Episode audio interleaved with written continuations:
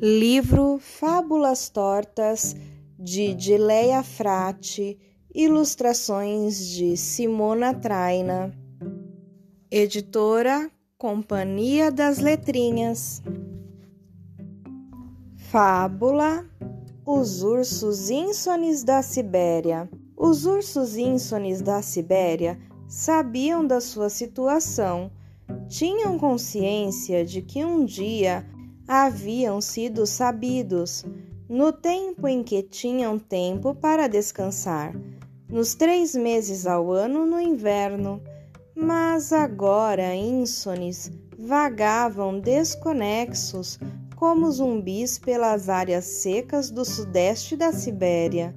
Eles esqueceram o que sabiam e, meio insensatos, saíam assustando as pessoas.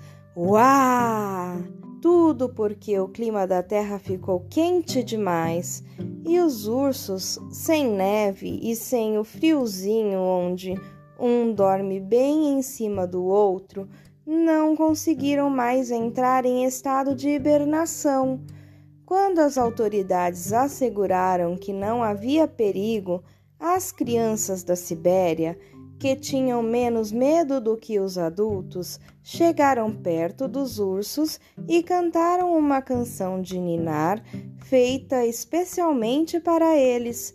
Pacíficos, foram se acalmando e fechando os olhos bem devagar.